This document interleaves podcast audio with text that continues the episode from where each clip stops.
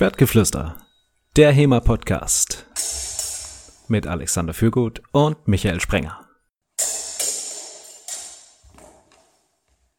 Schwertgeflüster, Episode Nummer 64.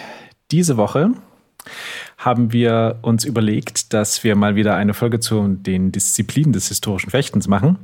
Und nachdem wir jetzt schon alles abgegrast haben am oberen Ende so der Waffengattungen, haben wir uns gedacht, widmen wir uns mal den etwas ähm, äh, grazileren Waffen und haben heute das Thema Small Sword und Hofdegen. Und weil Alex und ich davon nur bedingt Ahnung haben mal wieder, haben wir uns wieder einen hochwertigen Gast eingeladen, nämlich vom Fechtboden Zimmermann, den Tobias Zimmermann. Hallo Tobias. Hallo Michael, freut mich, dass ich dabei sein darf. Und natürlich mein äh, geschätzter Podcaster-Kollege Alexander. Hallo Alex. Hallo Michael, ich muss dich gleich korrigieren. Wir könnten schon wohl auch über das Mozart reden, solange es halt nicht richtig sein muss, was wir da erzählen. wir schaffen einfach neue Fakten mit diesem Podcast. Alternative Fakten. Genau. Ja, ich meine, es ist Geschichte. Wer weiß schon, ob es wirklich so war. Ja, ja wer, wer, soll das nachprüfen? Ja, es genau. verdichten sich die Hinweise, dass Schwertgeflüster ähm, sowieso meistens die einzig wahren Informationen preisgibt. Äh, Tobias, du bist ähm, gelernter Übersetzer, haben wir erfahren, und ja. äh, PTA, also pharmazeutisch-technischer Angestellter, also gelernter? Pharmazeutisch-technischer Assistent. Genau. Assistent. Assistent. Mhm. Und ähm, hast auch mal eine Steinmetz-Ausbildung angefangen? Ja, tatsächlich. Und ähm, inzwischen bist du mit dem historischen Fechten so weit, dass du auch einen gewissen Teil ähm, an Einnahmen damit generierst. Ja, einen bescheidenen, aber immerhin vorhandenen. ähm, jetzt erzähl uns äh, gerne ein bisschen was zu deinem aktuellen, also wie, wie, womit, mit welchen Waffen vertreibst du dir denn aktuell so die Zeit? Naja, aktuell ist natürlich alles etwas eingeschränkt, Corona-bedingt, nicht wahr? Aber ähm, ich darf nach wie vor Privatunterricht geben, was ich bei passendem Wetter auch draußen mache. Und das ist in aller Regel Degen zurzeit, also der Hofdegen. Ansonsten ab und zu noch Säbel. Ein Schüler von mir hat Interesse am Bajonett, was wir auch ein wenig machen. Was zurzeit sehr kurz kommt, ist leider die Machete. Das wird, ich, wir machen ja auch haitianische Machete. Die findet normalerweise in sehr enger Distanz statt, deswegen lässt sich das momentan leider nicht so richtig machen. Ja, und ansonsten hatten wir vor dem letzten Lockdown tatsächlich angefangen, uns mit Jogo do Pau zu befassen, per Fernkurs. Aber da wir uns da auch nicht mehr zu dritt treffen dürfen, ist auch das zum Erliegen gekommen. Du hast ja ursprünglich mal ganz klassisch mit Sportfechten, also in der Tat mit Florettfechten angefangen. Mhm. Äh, jetzt könnte man natürlich die Frage stellen, aus welchem Grund wechselt man dann zum historischen Fechten und dann auch jetzt zum Small Sword? Also für mich als Langschwertfechter würde ich sagen, da sehe ich jetzt keinen großen Unterschied zwischen dem, was die Sportfechter machen und äh, Small Sword. Uh, eine mutige Aussage. wie wie kam es dazu? Wie, wie war dann dein, dein, dein Weg? Also ursprünglich war es so, dass ich gar nicht aus München komme, sondern aus Günzburg, falls jemand schon mal davon gehört hat. Da gab es überhaupt kein Fechten. Ich konnte dann erst, als ich meinen Führerschein hatte, nach Neu-Ulm fahren, um da Sportfechten anzufangen. Ähm, hatte aber schon übers Internet vorher so ein gewisses Interesse am historischen Fechten, was es halt zu der Zeit gab. Das war noch äh, Haka damals, John Clemens und so weiter. Ähm, ja, das hatte ich so ein bisschen mitbekommen und mich dafür interessiert, aber gab halt nichts. Ne? Äh, ich bin dann immer nach Neu-Ulm gefahren, wie gesagt, habe da noch relativ klassisch Fechten gelernt, vom Florett zum Degen dann gewechselt. Und erst später, als ich dann nach München gezogen bin, wollte ich mal was anderes machen. Dann habe ich mich für Messerdinge interessiert und bin zufällig über die Webseite von Rupert Sedelmeier gestoßen, Jadetiger. Habe dann italienisches Messer angefangen. Ähm, der hatte dann ein paar Jahre später Kontakt mit den Lungenfuchsern in München, die zu der Zeit Säbel gemacht haben, also Deutsche Schule Säbel, gedecktes Hiebfechten. Bei denen war ich dann auch einige Zeit, ich glaube, das waren auch zwei Jahre. bis es dann zu einem persönlichen Zerwürfnis kam und ähm, ja, und sich unsere Wege getrennt haben. Aber dann habe ich mich auch angefangen, selber mit Quellen zu befassen, vor allem mit dem August Fehn, der eben auch das Stoßfechten mit drin hat. Und auf dem ersten International Saber Symposium habe ich dann zufällig den Ian McIntyre kennengelernt. Das ist einer der Organisatoren des Smallsword Symposium in Edinburgh. Hab mit dem ein bisschen auf Stoß gefochten und ähm, dann hat er mich gefragt, ob ich nicht Lust hätte, bei ihnen mal ein bisschen deutsche Schule zu zeigen, weil das hatten sie noch nicht. Ja, und dann war ich quasi zufällig zum Degen wiedergekommen. Ab da warst du dann der, der Small Sword Guy. Gewissermaßen. Ähm, jetzt äh, werfen wir schon mit, mit so Begrifflichkeiten Small Sword und Hofdegen und Degen durch die Gegend. Könntest du da erstmal so eine, so eine gewisse Grundordnung reinbringen, wovon wir hier überhaupt reden? Florett haben wir auch schon genannt. ja, also im Englischen gibt es den schönen griffigen Begriff Small Sword. Da ist dann auch relativ klar, was man damit meint. Ähm, Im Deutschen hat man halt schlicht und ergreifend Degen gesagt. Im Nachhinein möchte man das dann natürlich etwas genauer einordnen, weil man eben auch auf die früheren und späteren Waffen zurückblicken kann. Ähm, der Begriff Hofdegen hat sich teilweise durchgesetzt. Es gibt auch das schöne Wort Stichdegen, was die Funktion der Waffe beschreibt. Man spricht da vom Galanteriedegen oder Kavaliersdegen, aber im Grunde sind diese Begriffe austauschbar. Ähm, was das Ganze meint, ist eine zivile, leichte Stichwaffe, die ab der Mitte des 17. Jahrhunderts auftaucht. Das ist quasi aus dem Rapier heraus entwickelt und die sich bis ins ja, späte 18. Jahrhundert als tatsächlich Beiwerk zur Kleidung gehalten hat. Man hat den tatsächlich als Mensch von Stand und Würden, als Mann von Stand und Würden, muss man sagen, mit sich umgetragen. Das hörte dann erst, ja, wie gesagt, zu dieser Zeit wieder auf. Ein Florett hingegen ist eine Übungswaffe. Ein Florett ist ein Übungsgerät für den Degen, so wie die Feder fürs lange Schwert zum Beispiel. Das heißt, was ähm, ein Florett ist immer stumpf per Definition? Ein Florett ist immer stumpf per Definition. Im Deutschen spricht man, um das Ganze noch zu verkomplizieren, allerdings auch vom Stoßrapier für die Übungswaffe. Also ein Florett wird auch als Stoßrapier bezeichnet. Richtig, im Gegensatz zum Haurapier, was eine Übungswaffe fürs Hiebfechten wäre. Mhm. was ja besonders schön ist, weil man mit Rapieren ja eh gerne sticht äh, oder stößt. Ja, das ist tatsächlich interessant. Ich habe bis jetzt nicht herausfinden können, wie sich das entwickelt hat, dass der Begriff Rapier sich nach und nach als äh, Wort für Übungswaffe durchgesetzt hat. Aber das findet man im 18. Jahrhundert bereits. Ja, wir finden ja auch immer dieses mit dem, äh, mit den Begriffen hat man in der äh, Disziplin des historischen Fechtenfolge zum langen Schwert auch gehabt, dass eigentlich alles über Schwert hieß, aber man ja. muss eigentlich präzisieren, entweder das war Schwert oder Degen oder Messer, so.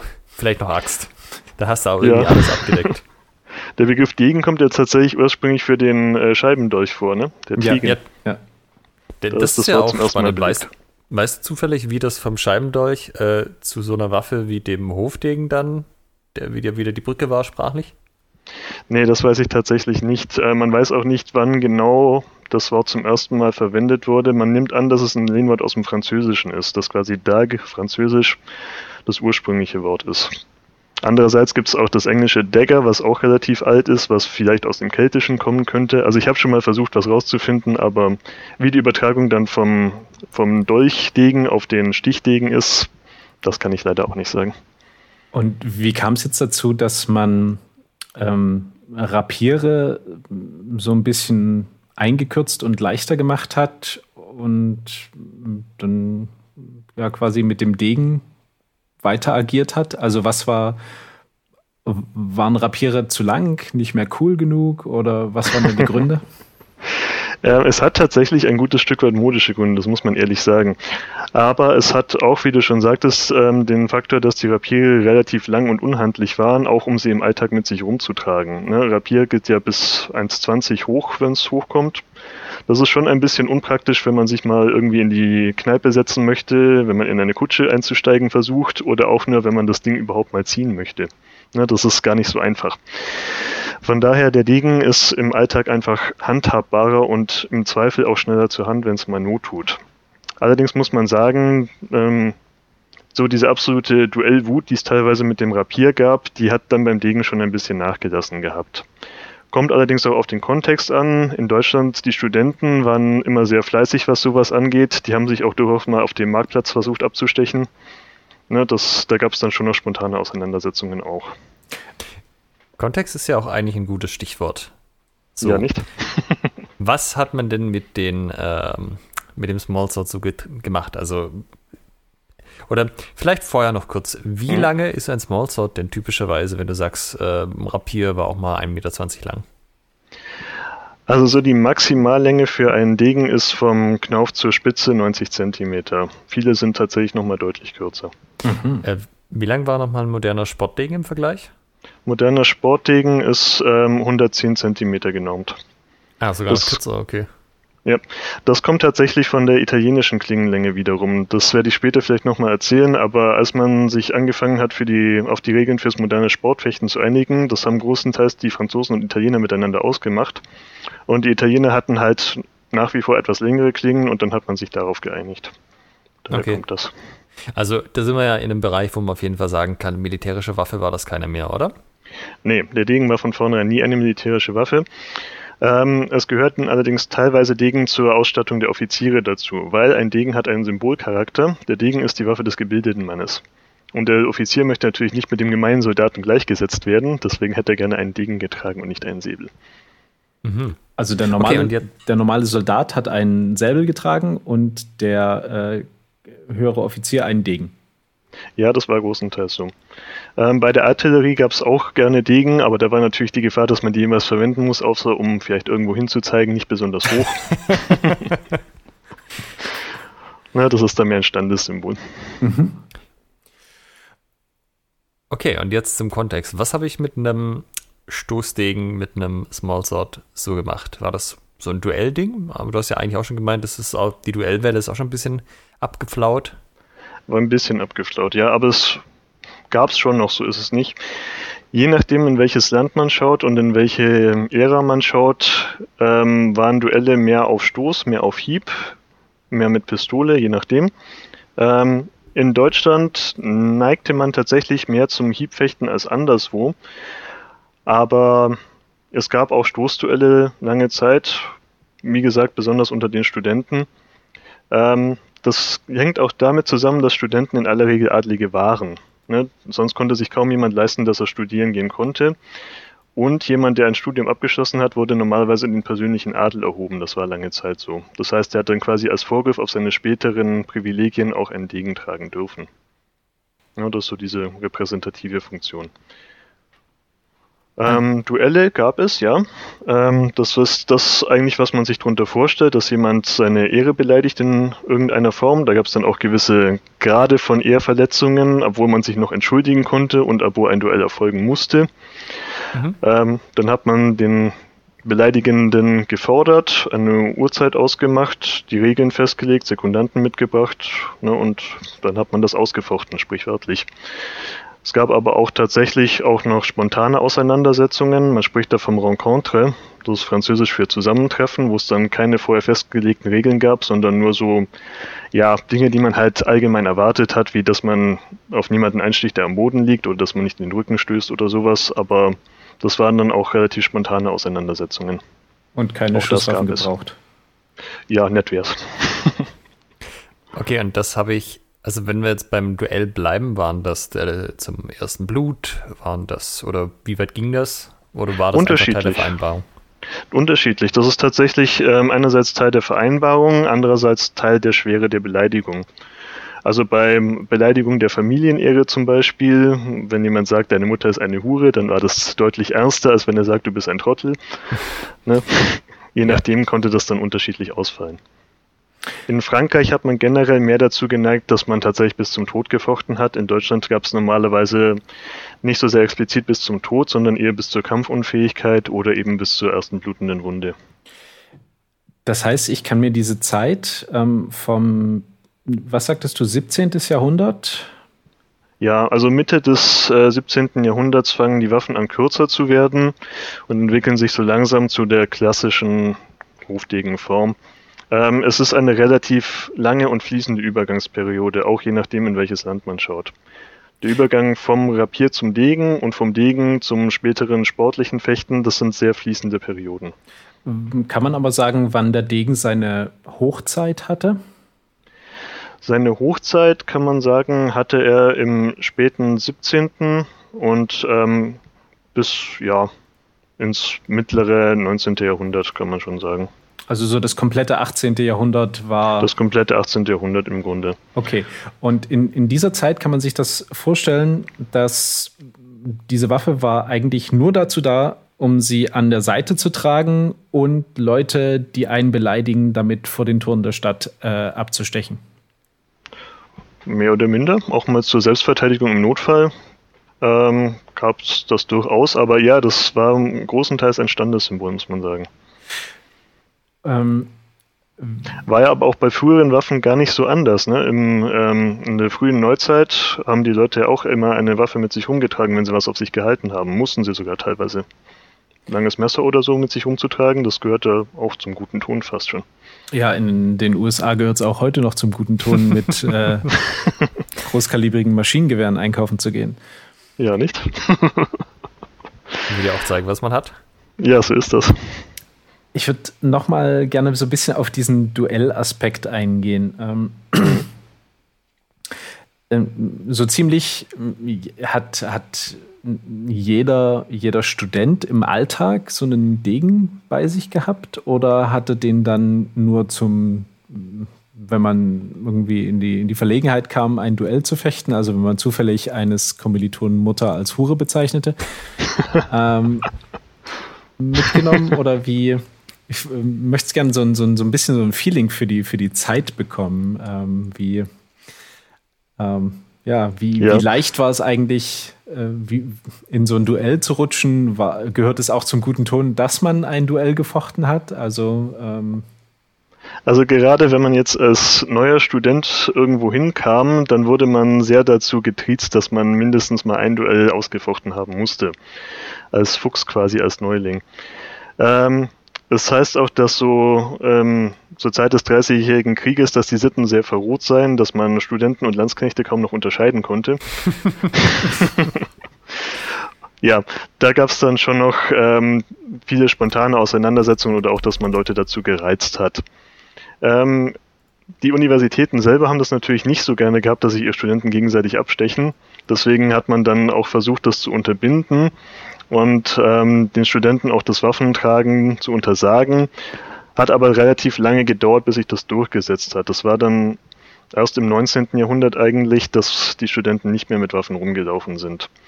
Davor war das schon durchaus üblich, dass man überall, wo man hinging, den Degen an der Seite hatte, einfach auch um zu zeigen, hey, ich bin Adliger, ich bin Student, ich bin wichtig. Äh, das klingt jetzt so ein bisschen wie diese äh, wir versuchen das Duell vorher schon zu verbieten, Versuche, also auch als zu, zu Rapierzeiten sozusagen, die ja auch häufig so liefen mit, von oben wird gesagt, dass mit den Duellen, das geht nicht weiter und dann halt auf lokaler Ebene ein, nein, nein, hier gibt es keine Duelle, treffen wir uns nachher noch, oder? Ja, ja. Äh, ja, das ist ähnlich, aber man war sich auch des Problems bewusst, ähm, es ist einerseits verboten, es war offiziell verboten, das wusste auch jeder, aber man kann es andererseits auch nicht ausschlagen, weil man sonst sein Gesicht verloren hätte. Das heißt, man wusste zwar, wenn ich den jetzt umbringe, dann kriege ich gewaltigen Ärger, aber ich kann mich auch nicht äh, dem Kampf entziehen. Ich muss das jetzt trotzdem machen. Wenn du dann sagst, die Füchse oder halt die Neustudenten sollten mal ein Duell gefochten haben, ich nehme dann an, das war aber nicht äh, bis zum Tode oder zumindest war das nicht das Hauptding. Nein, also es ist in Deutschland gerade so, dass man von vornherein versucht hat, ein bisschen zu beschränken, dass es dass nicht dauernd jemand stirbt dabei aber ähm, es ist trotzdem ziemlich häufig passiert. Das Problem ist, dass die Waffe einfach sehr, sehr dünn und nadelspitz ist und wenn die irgendwo in den Brustkorb eindringt, dann ist eine hohe Wahrscheinlichkeit da, dass die die Lunge verletzt zum Beispiel. Ne? Daher der Begriff Lungenfuchser. Ähm, wenn es glimpflich abläuft, dann wird der Arm oder die Hand getroffen. Das kann aber trotzdem bedeuten, dass sich das infiziert, dass die Hand dann fürs Leben unbrauchbar ist. Also ist trotzdem dann nicht so lustig, aber ist zumindest nicht so, dass man von vornherein immer böswillig auf den Oberkörper gestoßen hat, wo die Organe sitzen. Wobei das mit dem dann infiziere ich mich. Ich meine, klar, das konnte immer passieren und das ist ja auch so ein bisschen das Mittelalter-Klischee. So, ich habe mich beim Brotschneiden den Finger geschnitten, zack, Infektion, zwar nächste Woche tot. Aber ich meine, wir sind ja hier auch in einer Zeit, wo man, also zumindest gegen Schnitt und ähm, Verletzungen hätte ich gedacht, kann man eigentlich zu dem, ja, zu dem Zeitpunkt, so Mitte 17. Jahrhundert bis später, schon einiges machen, oder? Da kann man schon was machen. Man ist nicht mehr ganz so hilflos, wie es vielleicht mal war, aber ähm, es ist auch noch keine sichere Wissenschaft. Es gibt einen Bericht vom Ausgang eines Duells, wo der durch den Arm gestochen wurde und der Arzt das nicht, nicht gleich abnehmen wollte, sondern halt erstmal versucht hat, das wieder hinzukriegen und am Schluss musste er ihm dann nicht nur den Unterarm, sondern den ganzen Arm entfernen, weil sich entzündet hat. Also es war noch keine sichere Sache. Mhm. Je nachdem, wie viel Dreck halt in die Wunde kam, ne, das konnte man schlecht kontrollieren. Das Infizieren kannte man ja noch nicht. Äh, kam, kommt aus dieser Bewegung, also auch die, die heutigen Studenten ähm, äh, Verbindungsmensuren-Geschichten? Man sprach tatsächlich auch damals schon von der Stoßmensur, ja. Ähm, auch damals gab es schon Studentenverbindungen. Das ist auch ein großes, weites Thema, aber man kann sagen, dass das Verbindungswesen daher kommt, dass Studenten ursprünglich ins Ausland mussten, weil es in Deutschland noch keine Universitäten gab. Ne, zum Beispiel nach Bologna, die Universität war bekannt. Dort hat man sich dann zusammengeschlossen zu Landsmannschaften von Leuten, die aus derselben Ecke vom deutschsprachigen Raum kamen. Ne, und das waren so die Ursprünge der Studentenverbindung, kann man sagen. Mhm. Genau. Und äh, alles sehr, ähm, wie soll ich sagen, sehr ehrenvoll aufgeladen, wenn ich dich da jetzt richtig verstehe. Ja, ja, das Standesbewusstsein war groß, das auf jeden Fall. Äh, ich kann mich auch erinnern an einen Artikel, einen zeitgenössischen, ich weiß leider nicht mehr von wem. Ähm, auf jeden Fall beschrieb derjenige darin, dass dieses Duellwesen, dass es ja kompletter Blödsinn ist und dass man gefälligst damit aufhören sollte. Und, ähm, und so die, die, die, der letzte Satz war dann so sinngemäß, ähm, und wer meint, diesen Artikel kritisieren zu müssen und findet, dass das Blödsinn ist, der fühlt sich bitte zum Duell gefordert. Sehr schön. Ja, es gab auch damals natürlich kritische Stimmen dazu, aber ähm, man, ist es, man ist es nicht losgeworden. Im Allgemeinen war einfach das Bewusstsein da, wenn jemand eine Grenze übertritt, muss ich den in seine Schranken weisen. Und damit quasi die Ordnung wiederherstellen. Bis wann hat sich das gehalten? Äh, was genau? Also dass äh, diese Art der zwischenmenschlichen Konfliktlösung naja, die, ähm, es gibt heute noch ein akademisches Fechten, nicht wahr? Das ist allerdings kein Duell mehr im eigentlichen Sinne, sondern da wird ein, normalerweise ein gleichwertiger Gegner gesucht und das ist dann ein bisschen ritualisierter. Aber dass das tatsächlich noch ähm, ehrenrührigen Charakter hatte, das kann man sagen, ging ungefähr bis zum Zweiten Weltkrieg. Mhm. Das war dann nach dem Zweiten Weltkrieg, war ja alles Fechten erstmal verboten in Deutschland und bevor das akademische Fechten wieder aufgenommen werden durfte, mussten die eine Erklärung abgeben, dass es nicht mehr der Lösung von Ehrenhändeln dienen sollte. Mhm.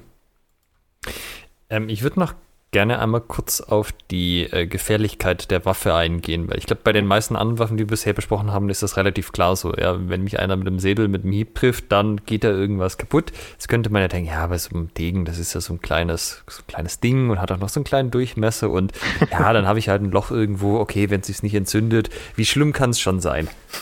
How hard can it be? Ja, wie schlimm kann es sein, wenn jemand Stahl durch mich durchrammt?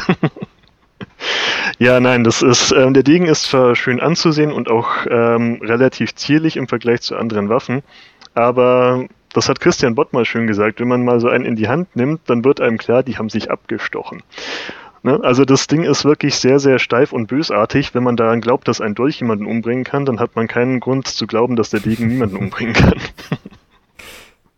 Ja, das ist vielleicht auch ein guter Punkt, weil du das gerade ansprichst. Ähm, die, die Small Swords haben ja teilweise auch also die modernen Sportdegen-Klingen biegen sich ja logischerweise super viel, ja, und sind dementsprechend ja. auch sehr dünn. Aber ähm, teilweise so die Small Swords, vielleicht täusche ich mich da auch, die haben ja, ja auch manchmal so eine dreieckige äh, Klingenform, also fast so ein bisschen wie bei den, bei den ja, ähm, Harnischschwertern, nur ja. halt alles sehr viel dünner, aber halt so ein, da biegt sich nichts durch, sondern das ist wie so ein äh, Scheibendolch mit dreikantigen quasi verlängert auf Meter hoch.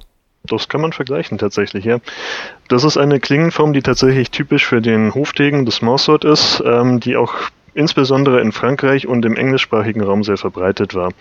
Ähm, in Deutschland hat man die als Schilfklinge bezeichnet, war stellenweise auch verboten, weil man die für sehr viel gefährlicher gehalten hat, als jetzt zum Beispiel eine diamantförmige oder sechskantige Klinge. Mhm. Waren sie gefährlicher? Schwer zu sagen, ehrlich gesagt. Okay. ähm, wie war das mit dem Florett? Das war eine, eine reine Ausbildungswaffe, äh, mhm. aber sozusagen nicht im, auch nicht im militärischen Kontext. Ähm, doch? doch? tatsächlich auch im militärischen Kontext. Ähm, das Florett ist das Übungsgerät für den Degen, kann man mal grundsätzlich sagen. Ähm, es ist aber auch etwas, was die Fechttheorie für im Grunde das gesamte Fechten des 19. Jahrhunderts liefert. Alles, was man an Säbel und an Bajonett hat, fußt im Grunde auf der stoßfechterischen Theorie. Ob das jetzt französische Schule ist, italienische oder deutsche, es gibt Übertragungen von so ziemlich allem auf die schwereren tatsächlichen Schlachtfeldwaffen. Mhm. Ne, schon die ganze Sache, dass man mit Ausfällen arbeitet, eine Seite nach vorne hat und im Profil stehen bleibt, das kommt eigentlich aus dem Stoßfechten. Das hat sich dann nur auf die Hiebwaffen übertragen.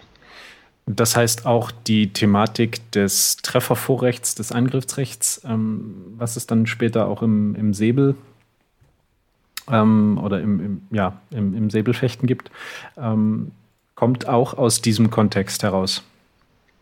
Das kommt aus der frommen Absicht, dass man sagen wollte, ähm, wenn einer angreift, dann sollst du nicht einfach mitstoßen, dann solltest du gefälligst parieren, bevor du dann selber wieder versuchst zu treffen. Ne? Das war die Idee hinter dem Treffervorrecht.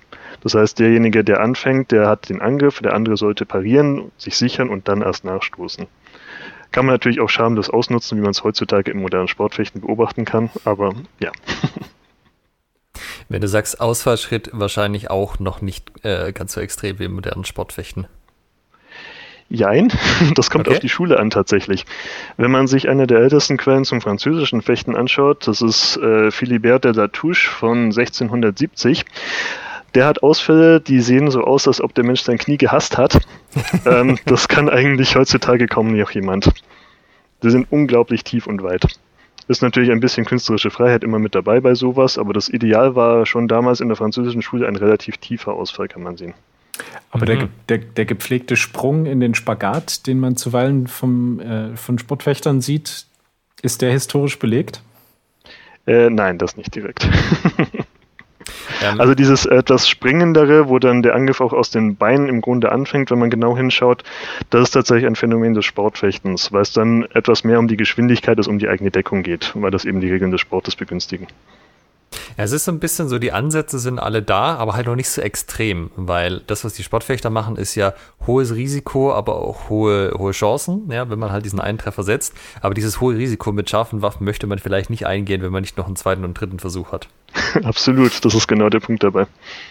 Ähm, wenn wir es gerade von dem Ausfallschritt haben, ähm, ich habe mir das immer so ein bisschen so hergeleitet, äh, da wüsste ich gerne deine Meinung zu, hm. die, dass man das in den alten Quellen nicht gemacht hat, zum Beispiel im langen Schwert, äh, führe ich auch darauf zurück, dass du da teilweise diese Oberkörperrotation brauchst, so ein bisschen wie beim Boxen, wenn ich zum Beispiel Zweichfeuer mache.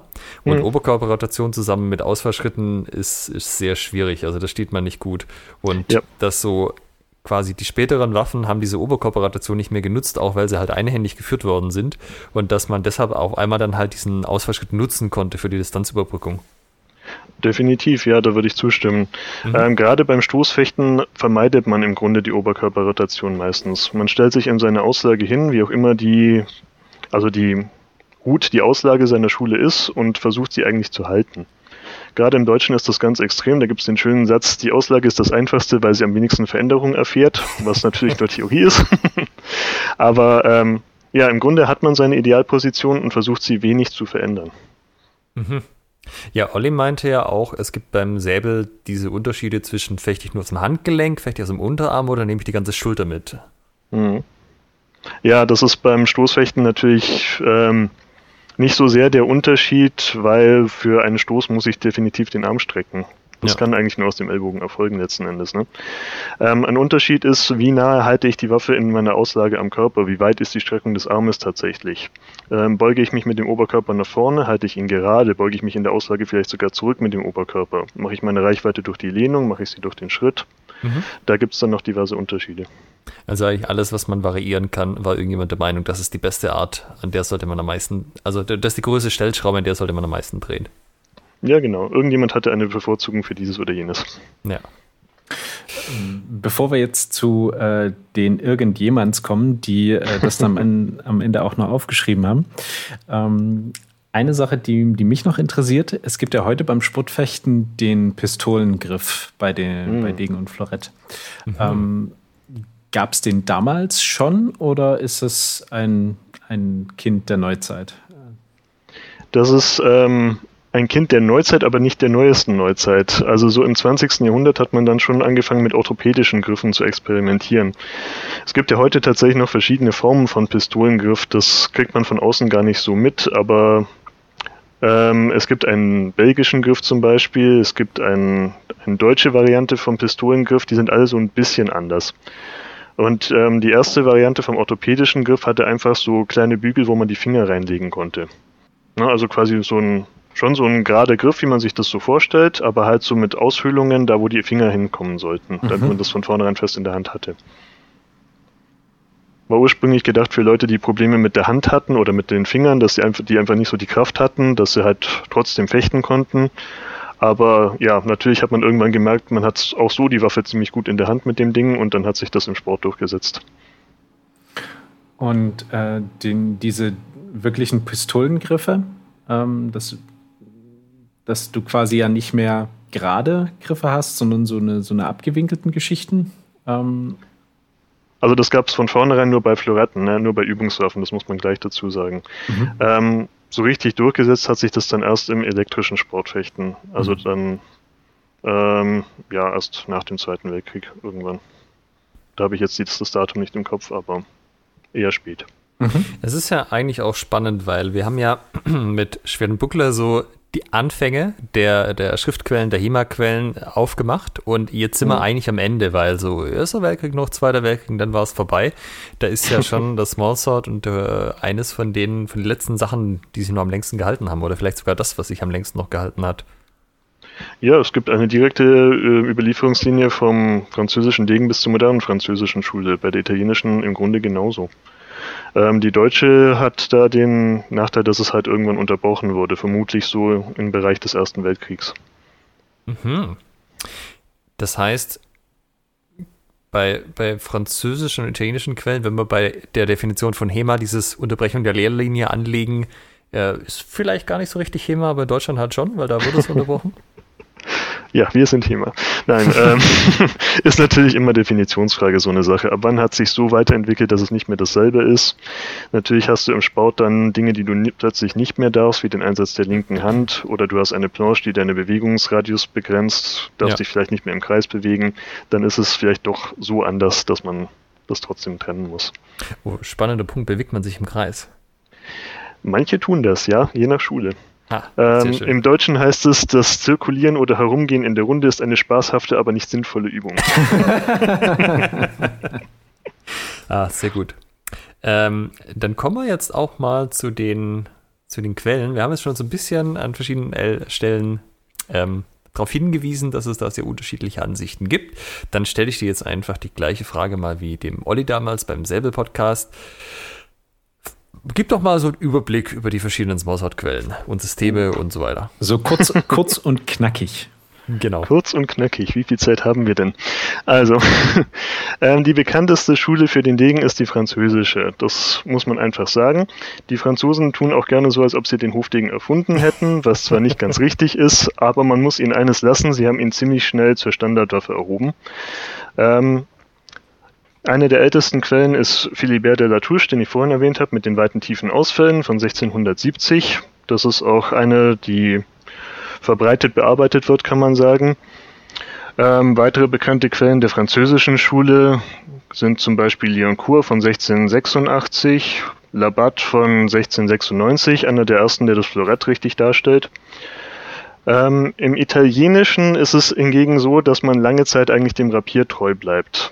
Das heißt, so dieser härtere Schnitt quasi vom hier ist noch Rapier und da ist Degen, den gibt's im Italienischen eigentlich nicht. Die Waffe wird zwar auch etwas leichter und etwas kürzer, aber wenn man sich ein italienisches Florett anschaut, im Grunde sieht das nicht mehr so viel anders aus als wie ein Rapier. Das hat nach wie vor ähm, Platz für die Finger, wo man beide Finger über die Parierstange stecken kann. Das hat sich überhaupt nicht geändert. Auch die Handposition, die es im Rapier gibt, gibt es in der italienischen Schule des Floretts nach wie vor. Im Deutschen haben wir so ein, ein Zwischending, kann man sagen. Ähm, es gibt eine lange Übergangsperiode vom, vom Rapier Richtung Degen. Ähm, in Deutschland ist das Rapier ja hauptsächlich Fabris-Tradition. Ne? Und aus der Fabris-Tradition hat sich dann nach und nach das deutsche Degenfechten rausentwickelt. Ähm, wenn man sich eine der ältesten deutschen Quellen zum Degen anschaut, wenn ich mich nicht täusche, gerade die älteste, das ist Johann Andreas Schmidt von 1713. Ähm, der hat gelernt bei Bruchius, also man glaubt, dass er bei Bruchius in Amsterdam gelernt hat, der noch ein eindeutiger Fabris-Schüler ist. Und wenn man deren beiden Fechtbücher nebeneinander legt, dann stellt man fest, die sind sich in großen Teilen absolut identisch. Ähm, Schmidt hat tatsächlich auch noch die 1 zu 1 Farbes-Lektion über das Kaminieren mit der Resolution zum Beispiel drin, wenn man das schon mal gehört hat. Das ist noch sehr, sehr nah am Rapier alles dran. Jetzt musst du kurz Kaminieren mit der Resolution erklären. Oh, sehr schön. Also, ähm, man unterscheidet das Fechten mit festem Fuße und das Kaminieren mit der Resolution zu dieser Zeit. Das Fechten mit festem Fuße heißt, dass ich mich in eine Auslage begebe und aus der quasi mit Ausfällen agiere und mit Schritt vor und Schritt zurück und so weiter. Das Kaminieren mit der Resolution besteht darin, dass man natürliche, aber etwas kleinere Schritte auf den Gegner zumacht und quasi die ganze Zeit. Mhm. Weil die Idee ist, wenn ich meinen Fuß hebe und wieder senke, sind das zwei Zeiten. Wenn ich die ganze Zeit in Bewegung bleibe, dann spare ich mir quasi eine Zeit. So mhm. ist das theoretische Fundament vom Kaminieren. Und da gibt es dann ähm, diverse Lektionen, wie man das in die Praxis übertragen kann. Aber die Grundidee ist immer, dass ich die ganze Zeit auf den Gegner zugehe und dadurch quasi immer eine Zeit vor ihm bleibe. Und das war jetzt ein deutscher Ansatz oder der deutsche Ansatz? Nein, das ist ein typischer Fabris-Ansatz. Äh, Fabris Rapier ist ja die Rapierschule, die in Deutschland und im nordeuropäischen Raum am meisten Fuß gefasst hat. Tatsächlich so weit, dass es in Deutschland und in Nordeuropa mehr gepflegt wurde als in Italien. Ähm, und das Kaminieren ist, wie gesagt, eine typische Fabris-Sache. Die findet sich aber auch noch in etwas späteren deutschen Quellen zum Degen. Eben bei Johann Andreas Schmidt sehr deutlich. Bei Kurt Weichner, ein paar Jahre später, wird es noch erwähnt. Der sagt aber, dass das ja den Deutschen gar nicht so angenehm ist, das Kaminieren. Die machen das nach seiner Aussage nicht so gerne. Also Kaminieren habe ich jetzt so verstanden, ist konstantes in Bewegung bleiben. Ja, konstant in Richtung Gegner in Bewegung bleiben. Das ist quasi ähm, auf die schnelle Beendung der Sache abzielend. Mhm. Und das gefiel den Deutschen dann nicht mehr so. Die wollten lieber standhaft bleiben. Laut Weischner, ja. Mhm. Das heißt, Italien Frankreich, Deutschland, das sind so die drei großen Smallsword-Nationen, wenn ich dich gerade richtig verstehe. Das kommt darauf an, wen du fragst. okay. Also es ist tatsächlich ähm, die, die große bekannte Tradition ist die französische, das muss man einfach eingestehen. Ähm, Italien ist, ähm, da gibt es die klassische Degenform eigentlich kaum. Im Grunde gibt es da eine, eine Variante davon, den italienischen Duelldegen, das Spada da Terreno. Das ist ähm, ähnlich leicht, ein bisschen länger, auch hauptsächlich auf Stoß, aber da gibt es tatsächlich auch noch Hiebe. Ähm, in Spanien ist es ähnlich, da gibt es auch eine Art verkürztes Rapier, den Espadin. Auch der wird großenteils auf Stoß gefochten, aber halt auch noch mit so ein bisschen Hieben. Diese strenge Trennung von Stoß und Hieb, das ist ein Phänomen, das es in Deutschland gab, das es in England gab, das es in Frankreich gab. Und ähm, ja, auch in Nordeuropa teilweise noch. Aber viele von den nordeuropäischen Quellen sind von Deutschen geschrieben worden. Äh, Renier von Nord hat da mal ein Buch dafür rausgebracht, Scandinavian Smallsword. Da sind ein paar von diesen gesammelt. Mhm. Genau. Jetzt habe ich ein bisschen den Faden verloren. Ähm, die Frage war, ob Deutschland, Italien, Frankreich die großen Fechtnationen sind. Ach so, jein. Nein, ähm, es gibt tatsächlich diverse nationale Schulen, die sich alle ein bisschen unterscheiden. Ähm, es gibt sogar eine schottische Schule, die auch sehr eigen ist. Von daher, deutsche Schule ist ähm, außerhalb von Deutschland noch ein bisschen in Skandinavien rumgekommen, aber die, die sich wirklich verbreitet hat zu der Zeit, das war die französische, das muss man zugeben. Mhm. Und sagst du nochmal, mit welchem System du dich beschäftigst? Ich befasse mich mit dem deutschen Stoßfechten in der Kreuzlerschen Tradition. Äh, Wilhelm Kreuzler war ein Fechtmeister des 17. Jahrhunderts, der hat 1620 oder 21, da ist man nicht ganz einig, in Jena angefangen zu unterrichten war der privilegierte Fechtmeister der Stadt.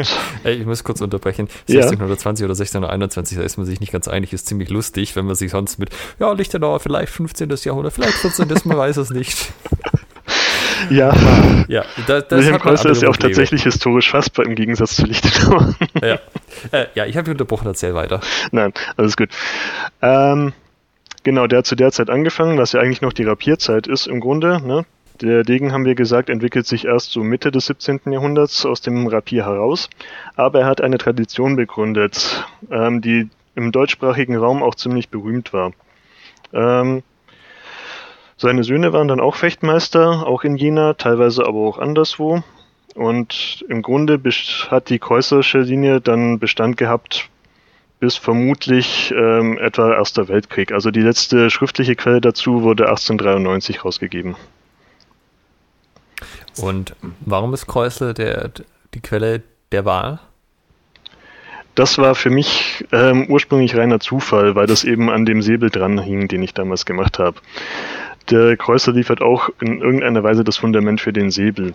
Ähm, wie genau, man weiß auch nicht, von wem Wilhelm Kreuzler gelernt hat. Es gibt mhm. zwar ein paar Mutmaßungen, man kann schon sagen, dass es sicherlich in irgendeiner Form auch von der Fabris-Tradition beeinflusst, aber man weiß es eben nicht ganz genau. Ähm, was allerdings mich von vornherein fasziniert hat, war der etwas andere Ansatz, als ich ihn vom Sportfechten, das ja eher französisch-italienisch ist, gekannt habe. Ähm, Dinge wie, dass man mit absichtlich kleinen Ausfällen arbeitet, dass man versucht, Bindung zu halten, dass man die Waffe weit nach vorne streckt, dass man eigentlich fast nur mit gewinkelten Stößen angreift. Das sind Dinge, die es im Sportfechten eigentlich so kaum gibt. Das war katastrophal anders und auch sehr faszinierend. Was sind gewinkelte Stöße? Danke. also, dann muss ich doch was zum Kreuzler sagen. Und zwar, wir unterscheiden flüchtige und feste Stöße. Ähm, flüchtige Stöße sind die, bei denen ich keinen Kontakt zur Waffe des Gegners habe oder wenn dann nur zufälligen Kontakt. Feste Stöße sind solche, bei denen ich Kontakt mit der Waffe des Gegners habe und halte, um die zu kontrollieren. Mhm. Wenn ich das mache, dann muss ich notwendigerweise die Waffe des Gegners zur Seite drücken und meine Hand etwas heben, damit ich gedeckt bleibe. Und dabei muss ich, muss ich dann einen Winkel mit der Spitze machen, damit ich den Gegner überhaupt noch treffe und nicht einfach an ihm vorbeistoße. Also, ähm, das Absetzen im Langschwert zum ich Beispiel. Ich wollte es gerade sagen. Ja, genau. Ne? Das sieht genauso aus wie unsere feste Quart. Alles klar. Und das sind die, die Winkel, ne, wie hast du genannt? Gewinkelt, ja. Aber wir Gewinkelt. sagen feste Stöße eigentlich richtig. Okay. Feste und flüchtige. Genau. Mhm. Ja, als, als Langschwertfechter würde ich jetzt sagen, Bindung ist ja nichts Schlechtes, ne? da ist man sicher. Ja, das ist aber auch eine Eigenart der deutschen Schule, die sich über die Jahrhunderte gehalten hat. Der Deutsche sucht sehr viel mehr Bindung als der Franzose. Der Franzose löst ja die Bindung. Ja, das ist spannend. Meinst du, das kommt wirklich noch aus dieser Lichtenauer Zeit, dass das halt immer so ein bisschen das Thema war mit dem Bindungsfechten? Es ist natürlich schwer zu sagen, das hat sich äh, wirklich von Lichtenau bis dahin durchgesetzt, aber ähm, es ist schon eine beobachtbare Eigenart, die in Deutschland immer wieder vorkommt. Sehr spannend, die Hinweise verdichten sich. Und du hast gesagt, Kreuzler, Anfang des 17. Jahrhunderts?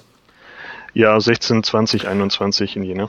Und er hat bereits, ähm, wenn ich dich jetzt richtig verstanden habe, die Grundlagen für den Säbel ähm, ja, gelegt. also das gedeckte Hiebfechten, was der Herrn selbst üblich erwähnt hat, ähm, das basiert im Grunde auf derselben Idee wie der Kreuzler. Das ist auch das nach vorne geneigte, der gestreckte Arm, dass ich versuche, mich hinter der Waffe quasi zu decken und mit kleinen Ausfällen arbeite.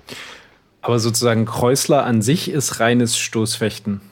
Genau, Kreuzler an sich ist reines Stoßfechten. Okay, und sozusagen die Idee dahinter, wie man mit dem äh, Gegner interagiert, diese wurde dann transferiert ins Säbelfechten, ins gedeckte Hiebfechten. Die würde dann ins Hiebfechten übertragen, ja. Mhm. Die älteste Quelle fürs gedeckte Hiebfechten ist tatsächlich von ähm, 1658. Das ist der Henning. Das ist also schon ziemlich kurz nach Kreuzler. Mhm. wenn man sich das jetzt mit einigem zeitlichen Abstand ab anschaut, ist es schon auch ein bisschen lustig so. Es gab ja genug Systeme, in denen gehauen wurde, aber irgendwie musste man dann erst nochmal übers Stoßen wieder zum Hauen zurückfinden. Ja, da ist tatsächlich ein Bruch von dieser ähm, älteren deutschen Lichtenauer Tradition quasi übers Rapier dann wieder zurück zum Hiebfechten. Das Rapier hat quasi alles verändert, kann man sagen. Everything changed when the rapiers came up oder so. Ja, auch diese ganze, ähm, die zunftartige Struktur, die die Fechtergesellschaften hatten, die gab es danach ja im Grunde nicht mehr. Es wird zwar manchmal geschrieben, dass Wilhelm Kreusler Mitglied der Marx-Brüder gewesen sei, aber das ist tatsächlich nicht belegbar. Da hat sich tatsächlich auch ein Fechtmeister, der ein Buch über die Kreusler geschrieben hat, das war Christian Seemann-Kahne, die Mühe gemacht, das nachzuforschen. Und in den Unterlagen der Marx-Brüder, die noch erhalten sind zu dieser Zeit, ist kein Kreusler erwähnt. Das war dann tatsächlich mehr so, dass man von einem ja, Rapiermeister direkt gelernt hat und sich dann selber unter seinem Segen Fechtmeister genannt hat und nicht mehr so diese zunftartige Prüfungsstruktur hatte. Ja.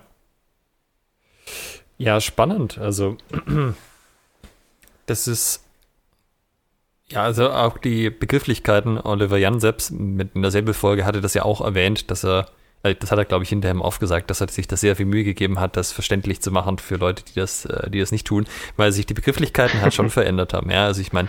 Absolut. So am Anfang, die ganze Langschwertgeschichte über das lange Messer, da hat man irgendwie so eine durchgängige Kontinuität, was die Begriffe angeht. Manche sind ein bisschen mhm. abgewandelt, aber man kann es irgendwie alles noch zuordnen.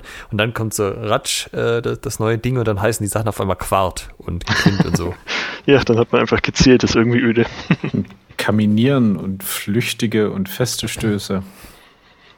Ja, ähm, es sind auch tatsächlich einige Begrifflichkeiten in der deutschen Schule, die etwas merkwürdig sind. Es gibt eine Parade, wo man den Stoß des Gegners nach oben wegschiebt, die heißt verfallen. Es gibt eine Parade, wo man nach unten greift, die heißt ausheben.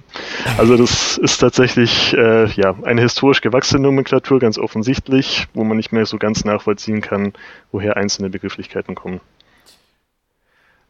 Jetzt haben wir schon so ein bisschen Einblick in die Quellenlage bekommen.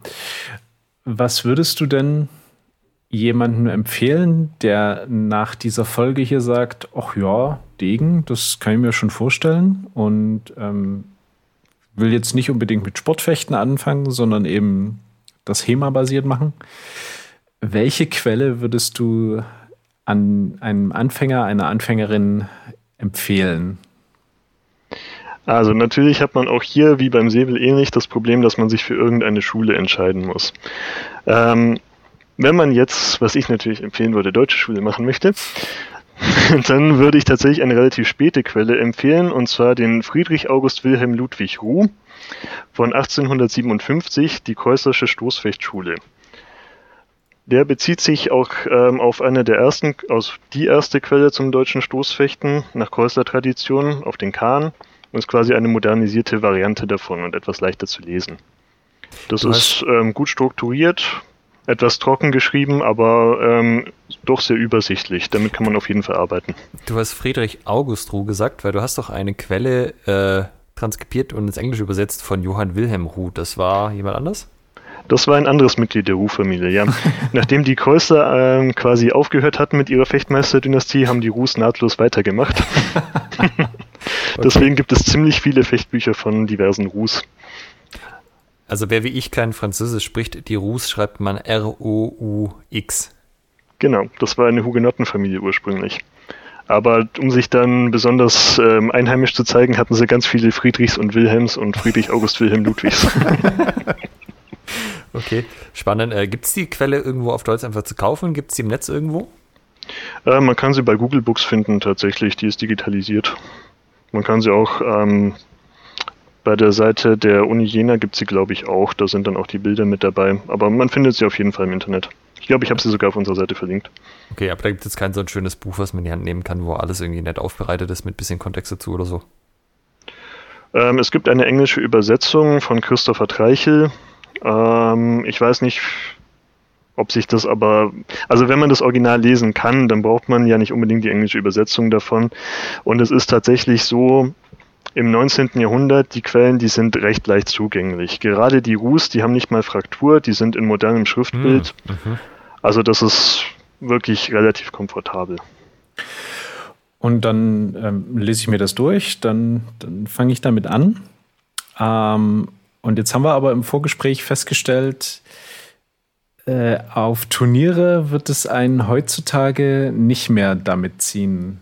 Denn die, die internationale Degenszene ähm, ist nicht so turnieraffin. Also es hat nicht so den Stellenwert, wie das jetzt ähm, beim Langschwert zum Beispiel teilweise ist. Ähm, wie soll ich sagen, wenn man jetzt unbedingt Turniere mit äh, Degen fechten möchte, dann wäre man beim Sportfechten vielleicht auch gar nicht so verkehrt, weil ähm, es ist auch ein Stoßfechten, es ist auch mit einem Degen. Man darf halt gewisse Sachen beim Sportfechten nicht, ist klar, man darf nicht die linke Hand einsetzen und so weiter. Aber beim klassischen, historischen Degenfechten ist es tatsächlich so, dass das Turnierfechten weniger eine Rolle spielt. Es gibt das, Internet, es gibt das Mousehot Symposium in Edinburgh, was als das größte Event für Degen gilt. Ähm, die haben natürlich auch maßgeblich zu dieser Kultur beigetragen, weil die machen das schon eine Weile, die Jungs.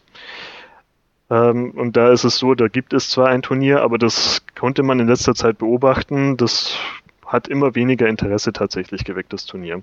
Die meisten Leute sind da, um was zu lernen, um einfach nur frei zu fechten miteinander, um sich selber zu verbessern aber jetzt nicht so, dass sie unbedingt an Turnieren teilnehmen möchten und Medaillen gewinnen möchten oder so. Das hat einfach nicht so sehr diesen Stellenwert. Wenn ich nach, ich nehme jetzt zum Beispiel also ein Buch von Herrn Ruh oder einem mhm. der Ruhs. Einem und, der vielen. Und ähm, trainiere danach kann ich damit beim modernen Sportfechten was reißen oder äh, ist das für alle Beteiligten einfach dann nur witzig anzusehen? ähm, wahrscheinlich wirst du nicht allzu viel reißen, weil du einfach zu defensiv bist. Die alte, die ältere Schule des Stoßfechtens ist einfach sehr viel mehr auf Selbstschutz und vorsichtiges Vorgehen ausgelegt. Wenn jetzt der Sportfechter einfach, ich sag jetzt mal, böse in dich reinrennt und du es nicht erwartest, weil du selber vorsichtig und abtastend agierst, dann ja gut, dann hat er dich halt trotzdem getroffen, auch wenn du ihn danach noch mittriffst. Das interessiert den Sportwächter halt nicht. Ne, das ist eine andere Mentalität. Beim historischen oder klassischen Degen, wie auch immer man das nennen möchte, ähm, versucht man halt doch so zu fechten, als ob die Waffe scharf wäre. Das heißt, der Selbstschutz, das nicht mit getroffen werden, ist einfach sehr viel wichtiger bei der Sache. Treffen ohne getroffen zu werden, das klassische Motto. Du hattest ja auch gerade gemeint, man darf jetzt halt im äh, klassischen Hofdegen Small Sword nicht die linke Anteil setzen und so weiter. Auf dieses und so weiter würde ich gerne nochmal kurz eingehen. Also ähm, beim Sportfechten darf man die linke Hand nicht einsetzen. Genau, beim Hofdegen halt schon. Ähm, Hofdegen was, schon, was ist denn noch alles dieses und so weiter? Also ich meine, gibt es zum Beispiel Ringen am äh, Hofdegen? Hat man das nicht gemacht?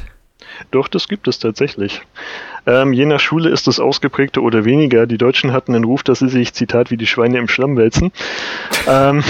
Weißt du gerade, von wem das Zitat ist? Ich geht, es geht mir öfters mal im Kopf um, ich vergesse es dann immer wieder. Ich weiß es tatsächlich gerade auch nicht, aber es ist so ein markantes Zitat, dass ich, wo man den Namen nicht mehr weiß, ne?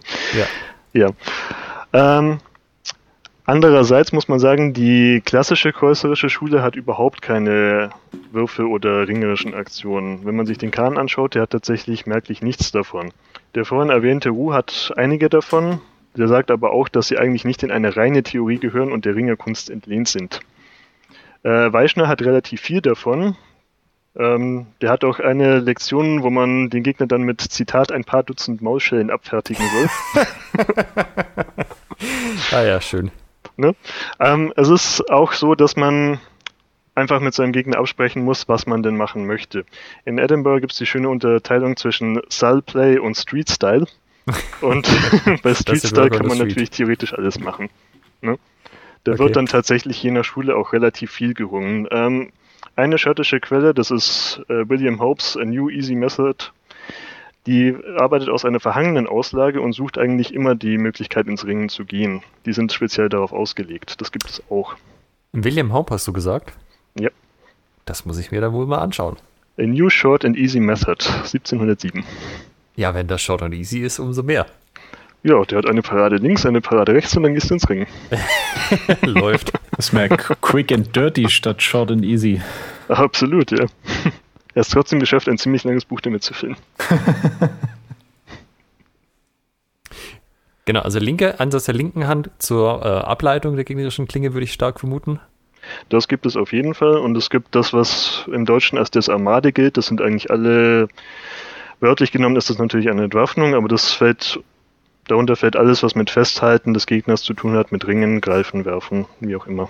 Es gibt tatsächlich auch den klassischen Armbrecher, wo man den Arm des Gegners über die Schulter legt und dann brechen kann. Mhm. Ja, der hat sich auch über die Jahrhunderte irgendwie gehalten. Mhm. Also unter dem Aspekt ist mir jetzt äh, ähm, Degen in der Tat recht sympathisch geworden. Also, Na, siehst du mal. ich dachte immer, das ist irgendwie so ein Schickimicki-Zeug, wo man äh, sich da nur so ein bisschen piekst, aber da geht es ja richtig zur Sache. Man muss allerdings eines sagen, wenn jemand ähm, schön Distanz hält und keinen Bock aufs Ringen hat, man kann das sehr gut vermeiden. Mhm. Die Waffe ist einfach sehr schnell und sehr leicht und auch sehr manövrierbar. Wenn ich den anderen nicht zu nah rankommen lasse, dann habe ich ihn immer getroffen, bevor er überhaupt nah genug dran ist, um ins Ringen zu gehen. Ich also es ist nicht ganz einfach. Ich stelle mir gerade vor, wie du so ein Sportfechter, der dir einläuft, einfach mal niederringst. Ich meine, da könnte ich ja, jetzt eine Anekdote die, die, von Die Disqualifikation muss man dann halt in Kauf nehmen, aber das wäre schon mal eine geile Aktion. Ja, müssen wir mal probieren, ne? Also, oh hoppla, wir hatten uns nicht abgesprochen. Ich bin jetzt davon ausgegangen, wir machen hier Straßenregeln. ich habe noch ein bisschen Sand vorher, in der Tasche. Ähm, dann kommen wir ja zum nächsten Teil der Ausrüstung. Also, wenn ich jetzt sage, gut, ich habe jetzt hier eine Quelle gefunden, mit der ich arbeiten möchte, hier William Hope, Ringen am äh, Degen voll mein Ding. Oder einen vor den Rufs, da, äh, Rufs, da machen wir auch nichts falsch. Äh, da brauche ich ja irgendwoher den Degen tatsächlich, der irgendwie historisch fechttauglich ist. Was nehme ich denn da? Also, das ist zum, das ist einerseits relativ einfach, ähm, je nachdem, was man möchte. Ganz klassisch ist es, wenn man ein Florett nimmt, weil das Florett war schon immer die Übungswaffe dafür. Ne? Florettklingen werden heute noch für Sportfechten gebaut, haben sich auch nicht großartig verändert. Das Einzige, was man braucht, ist ein passender Griff. Ähm, der französische Griff, den es heutzutage gibt, der ist gebogen. Das ist für die französische Schule selber in Ordnung, aber ansonsten für andere Schulen jetzt nicht so sehr geeignet. Man kann auch teilweise italienische Florette bekommen. Ullmann hatte die bis vor kurzem noch in serieller Fertigung. Die sind auch wunderbar geeignet. Was sich im Allgemeinen durchgesetzt hat, ist allerdings, dass man keine Florettklinge, sondern eine Degenklinge verwendet und die da durchzieht. Ähm, es gibt von Leon Paul, dem britischen Fechtbedarfshersteller aus dem Sportfechten ursprünglich, ein Beginner Small Sword. Das ist einfach nur ein gerader Griff mit einem kleinen Stichblatt und einer Degenklinge durchgezogen. Das ist eine der schlichtesten Varianten, die es gibt. Man kann es tatsächlich auch selber basteln, wenn man Lust hat. Wenn man sich ein Stichblatt besorgt, eine Klinge. Wichtig ist, dass man eine kürzere Klinge nimmt, also nicht die für Erwachsene, sondern die für Jugendliche, weil die für Erwachsene sind etwas zu lang. Es kommt aus dem Sportfechten. Ähm, dann kann man sich im Grunde auch selber einen Griff schnitzen, wenn man möchte, und einen Knauf draufschrauben und fertig ist die Minna. Das ist im Grunde auch die, das, was wir für unsere Zwecke machen. Ich habe noch ein bisschen weitergebaut, weil das klassische deutsche Stoßrapier hat eine etwas überstehende Parierstange. Deswegen, ja, für meine Schüler oder auch für andere interessierte Leute baue ich die auch, wenn man möchte. Wenn man jetzt eine schöne Waffe möchte, dann kann man sich zum Beispiel an die Leute vom klassischen Fechten Passau wenden. Deren Altmeister Siegfried Ratschka, der hat jemand, der Teile für ihn nachgießt. Der baut sehr, sehr schöne Degen. Die Klinge ist allerdings auch eine Sportdegenklinge letzten Endes. Das ist das, was man im Allgemeinen findet. Egal wie schön das Gefäß ist, die Klinge ist fast immer Sportdegen. Warum ist jetzt, warum nehme ich, besorge ich mir ein Florett und mache seine Degenklinge rein? Das ist mir nicht ganz klar geworden. Also warum ja, nehme ich keine Florettklinge? Ja. Man könnte auch eine Florettklinge nehmen tatsächlich, aber es hat sich auch um, ähm, aufgrund des des Maushold-Symposiums als größtem Event durchgesetzt, dass man eine Degenklinge nimmt. Es gab halt zu früheren Zeiten die, die steife dreikantige Degenklinge für den Ernstfall und die biegsame flache Florettklinge fürs Üben. Heutzutage kann man halt die Dreikantklinge in biegsam auch fürs Üben nehmen. Deswegen, ja, ist halt etwas näher dran an der Echtwaffe von der Form her, deswegen hat sich das durchgesetzt. Ah, das wäre jetzt, wär jetzt nochmal interessant. Was ist der, du hast es jetzt schon angesprochen, Dreikant beim Degen Mhm. Und wie kann ich mir eine Florettklinge vorstellen? Klassisch? Eine Florettklinge ist eigentlich nur ein flaches Rechteck. Ne, das ist einfach nur dünn, flach. Vorne nochmal etwas äh, dünner werdend, sehr biegsam. Ja, kein besonderes Klingenprofil eigentlich. Und du hattest gesagt, ähm, dieses, ähm, das, das Parierelement beim Florett, wie heißt das? Ähm, das Stichblatt. Stichblatt, okay. Und genau. den, ähm, du hattest gesagt, der, der Griff beim ähm, Florett, also der französische mhm. Griff, den man jetzt heute noch bei den Sportfechtwaffen bekommt, mhm. ist ähm, so leicht gebogen. Richtig, ja. Ähm, warum ist das für die französische Schule okay, für die deutsche nicht so gut geeignet? Ähm, das liegt an der Haltung der Waffe. Die französische Schule arbeitet mehr mit den Fingerspitzen, wobei man da auch ein bisschen trennen muss. Das ist ähm, die neuere französische Schule macht das mehr als die ältere. Ähm, das Fingerspitzengefühl, das berüchtigte, ne, das ist etwas, worauf die Franzosen sehr viel Wert legen. Die manipulieren die Spitze der Waffe durch Druck mit den Fingern. Ähm, der Deutsche hält die Waffe fester in der Hand und macht es aus dem Handgelenk. Um wieder ein Klischee zu bringen, ne? aber es ist nun mal so. es gibt den französischen Satz, man soll das Florett halten wie einen kleinen Vogel. So fest, dass er nicht davonfliegt, aber nicht so fest, dass man ihn verletzt. Mhm. Der Deutsche quetscht halt einfach vergleichsweise. Mhm. Und die Sachen sind aber ja relativ günstig, oder? Ich, was kostet ja. denn jetzt so eine Florett-Gefäß äh, mit Degenklinge? Ähm, also das fertige von Leon Paul kostet, glaube ich, äh, 80 Pfund aktuell. Ähm, ich verkaufe meine für 80 Euro, wenn jemand eine möchte. Ja, aber so ungefähr in dem Bereich, wenn man es fertig kauft, wenn man es selber bastelt, wenn man ein bisschen Zeit investiert, dann kommt man wahrscheinlich auch mit deutlich weniger noch hin. Also 80 Euro Tutti für die Waffe. Ja, genau. Das sind ja äh, für Langschwertfechter völlig utopische Preise. Oder ja, für, für montante Fechter. Ja. ja, nee, Degen ist sehr einsteigerfreundlich tatsächlich. Wenn man eine Fechtjacke und eine Maske hat, die Waffe ist schnell besorgt. Das ist da vergleichsweise einfach. Maske, Jacke, guter Punkt. Äh, bei so frühen Quellen ist es ja immer diese Diskussion, soll man überhaupt mit Maske trainieren oder nicht. Aber wenn wir Smallsword trainieren, sind wir schon im Zeitpunkt, wo es relativ klar ist, ja, wir haben Fechtmasken und Jacken auf, oder? Ähm, dazu kann ich einen kleinen Witz erzählen. Woran erkennt man einen Fechtmeister? Am fehlenden Auge und an den fehlenden Schneidezähnen. Also in der Anfangszeit war es keineswegs so, dass Masken sehr verbreitet waren. Das kam erst so ähm, Anfang des 19. Jahrhunderts auf diese Drahtgittermaske. Mhm. Vorher gab es tatsächlich nichts. Die alte Konvention aus dem Florett, dass man auf den Oberkörper stößt und dass der Kopf tabu ist, kommt tatsächlich noch aus der Zeit, da es noch keine Fechtmasken gab.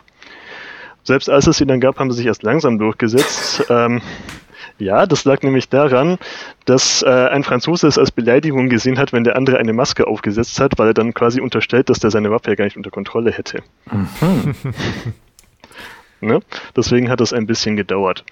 Aber wenn man mit so stoßintensiven Waffen arbeitet, dann würde ich durchaus empfehlen, eine Fechtmaske aufzusetzen. Wenn man das mal Richtung Auge kriegt, das ist nicht so witzig. Ich kann mich erinnern, ein Bild in einer Quelle gesehen zu haben, wo auch damals schon so ein riesen Pömpel vorne auf der Stoßwaffe aufmontiert war, dass der sozusagen mit so einem Gummiball dann einfach nur ins, ins Auge im schlimmsten Fall getroffen wurdest. Ähm, ja, das gab es. Es gibt auch aus ähm, deutschen Quellen dass die Anweisung, dass man ein Stück reines Hirschleder um die Spitze binden sollte, damit die verunglückten Stöße von Naturalisten und Franzosen einem nicht gefährlich werden können. Steht da tatsächlich so. Also die Naturalisten gab es damals schon. Oh ja, Wenn man sich den Kahn anschaut, dann verwendet er, also das ist die erste Quelle zum Kreuzler, der verwendet die Hälfte seines Buches darauf zu beschreiben, was alle anderen, die unsere Grundlagen nicht haben, falsch machen. Mhm. Und dann sagt er abwechselnd Naturalisten und Franzosen, aber er macht auch keinen großen Unterschied zwischen den beiden. Ja, das, äh, das ist eine wichtige und sehr ähm, lange Tradition in den Kampfkünsten, dass alle anderen alles falsch machen. Ja, absolut. Aber die Hälfte des Buches darauf zu verwenden, ist schon einzigartig. Ja. Ich finde das auch witzig, dass du das voll gemeint hast mit der Ullmann, mit den Ullmann-Griffen, die man bis vor kurzem kaufen konnte. Ich kann mich da noch dran erinnern, äh, mhm. dass Ullmann das halt angekündigt hat, dass es die jetzt dann nicht mehr gibt. Dann gab es großes Drama in der HEMA-Dachgruppe, wo die Leute gemeint haben, nein, ich habe mir da doch immer meine, meine Sachen mitgebaut. Also ich glaube unter anderem auch du. Ja, und ja. dann hatte ich Ulmer ja eine Mail geschrieben und sag, sag mal, wisst ihr, dass die historischen Fechter das Zeugs hier wollen? Also die wollen aber auch nur die Gefäße, die wollen nicht das ganze Ding. Und dann habe ich, glaube ich, die Nummer vom, vom Olli oder so weitergegeben und dann haben die sich miteinander unterhalten, haben festgestellt, ja, also eigentlich wollen sie nur nicht mehr die ganzen Dinger herstellen und sie haben noch jede Menge Gefäße rumliegen, die können wir alle noch abverkaufen an die Himmelsiede. ja, so lief das dann, ja. Ja, inzwischen habe ich eine andere Methode, die zu bauen. Jetzt brauche ich die italienischen Gefäße nicht mehr unbedingt, deswegen ist es für mich nicht so schlimm. Aber ja, für alle, die italienische Schule machen wollen, ist es natürlich schade. Das war eine einfache Bezugsquelle. Ähm, du hast gesagt, dieses ähm, anders, äh, dass der, das Gefäß des Floretts des heutigen ähm, kommt ja dem damaligen Degen noch äh, eher äh, gleich. Mhm. Und jetzt haben wir aber den heutigen Sportdegen mit dieser äh, recht umfangreichen Glocke. Ähm, ja. Wo kommt die denn her? Weißt du das? Ja, das kommt ähm, daher, dass sich das Florett in Frankreich irgendwann verselbstständigt hat. Ähm, ursprünglich war es als Übungswaffe für den scharfen Degen gedacht, aber das hat sich dann nach und nach immer mehr zu einer eigenen Disziplin entwickelt. Ähm, für Duelle hat man dann eine andere Waffe genommen, die man dann einfach Épée geschimpft hat, was französisch für Schwert ist.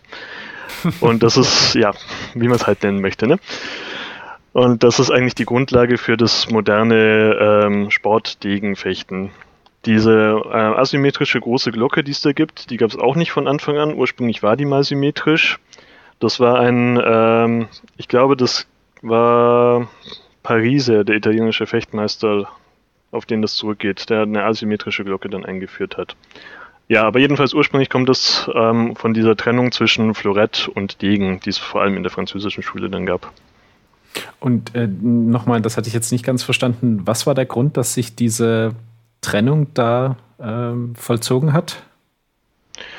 Ähm, dass man Florett einfach mehr zu sportlichen Zwecken gefochten hat. Das war dann schon noch so eine Idee, vielleicht brauchst du es mal fürs Duell, aber im Grunde hat man es als Sport, zum Spaß, als Leibesertüchtigung gemacht. Fürs Duell selber hat man dann nochmal Degenstunden genommen. Und ähm, was war der Grund dann, dass man dann eine größere Glocke haben wollte, zum, zum Schutz der Hände? Oder? Zum Schutz der Hand, ja. Ah, okay. Es ging ja normalerweise bis aufs erste Blut. Ähm, zu der Zeit, als das dann aufkam, wollte man sich eigentlich nicht mehr so wirklich umbringen. Ähm, und dann hat man zumindest die Hand geschützt, damit es nicht ganz albern ist, wenn sich jemand die Knöchel aufkratzt, dass man dann abbrechen muss, sondern dass zumindest der Arm ein bisschen blutet. Das ist schön, dass du das, gesagt. das schön, dass du das gedacht hast. Ich wollte gerade danach fragen, wie das mit Handtreffern aussah, ob die unehrenhaft waren oder auch gezählt hat. An sich hat das schon gezählt, ja. Also in ähm, früheren Quellen wird ab und zu erwähnt, dass Duelle dann halt schnell beendet sind, wenn jemand sich in die Spitze des Gegners rennt mit seiner eigenen Hand. Dann ja. kann er halt seine Waffe nicht mehr halten. Das ist schlecht. Ähm, was ich auch gelesen hatte, äh, ich weiß aber auch nicht mehr genau, um wen es da ging. Das war halt auch so hier großer Fechtmeister zu Smallsword-Zeiten. Und dass der, dass der ganz berühmt und bekannt war. Ich weiß, das wäre jetzt natürlich sinnvoll, wenn ich wüsste, wie der Kerl hieß. Erzähl doch mal äh, weiter.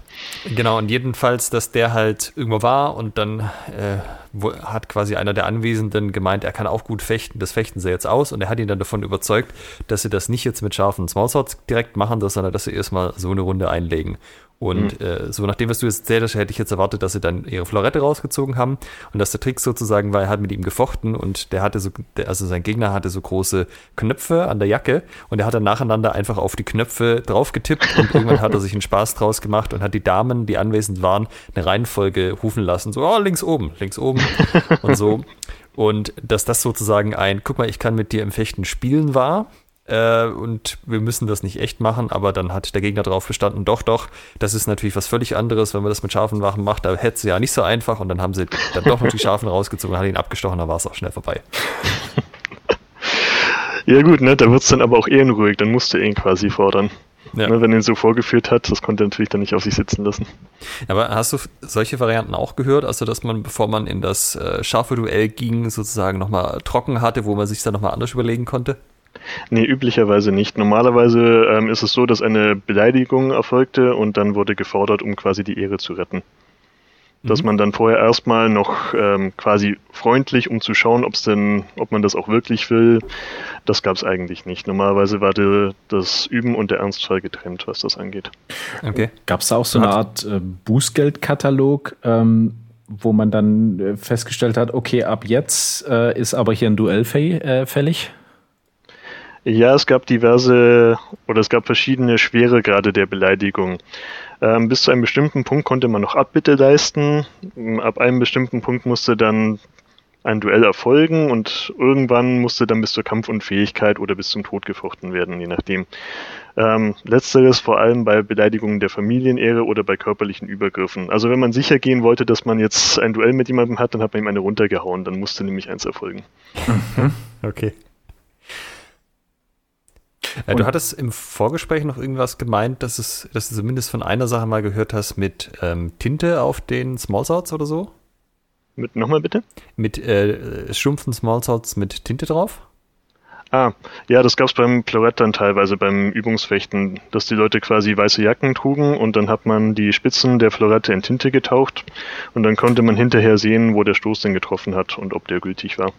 Das finde ich auch super spannend, weil das gibt es ja heute bei manchen, die irgendwelche Messerverteidigungsgeschichten trainieren, dass sie sich so einen weißen Anzug anziehen, wie man ihn zum Weißeln halt hat. Dann mhm. Eddings in die Hand und ab geht's und gucken wir, wo überall die Linien sind. Ja, oder Lippenstift auf das Softknife, das habe ich auch schon gesehen. Ja. Also man sieht, keine Idee ist neu, alles schon mal da gewesen. Alles schon mal gesehen. Ist das der Grund, weswegen Fechtkleidung heute äh, weiß ist? Hm, könnte man meinen, ist aber tatsächlich nicht so. Der eigentliche Grund, warum Fechtkleidung weiß ist, ist, äh, weil sich Farben damals nicht so gut gehalten haben. Ähm, wenn man die oft gewaschen hat, was man bei durchgeschwitzter Fechtkleidung ja eigentlich doch sollte, dann hat sich damals die Farbe einfach nicht so wirklich gehalten. Deswegen hat man von vornherein weiße Sachen genommen. Die Fechtmeister später wollten dann ähm, zeigen, dass sie doch ein bisschen Kohle haben, dass sie doch ein bisschen Stand und Würde besitzen und die haben dann angefangen, ab und zu schwarz zu tragen. Daher kommt es, dass der Fechtmeister schwarz trägt. Mhm. Äh, hätte ich ja eigentlich irgendwie eher so auf beige oder grau, hellgrau getippt, weil das ist dann wahrscheinlich die ja. Farbe, die ähm, am, am besten geeignet ist, um zu kaschieren, dass ähm, ja, irgendwie was vielleicht nicht mehr so ganz so sauber ist, oder? man hatte ja Bedienstete, die das waschen. Hat man ja nicht selber gemacht.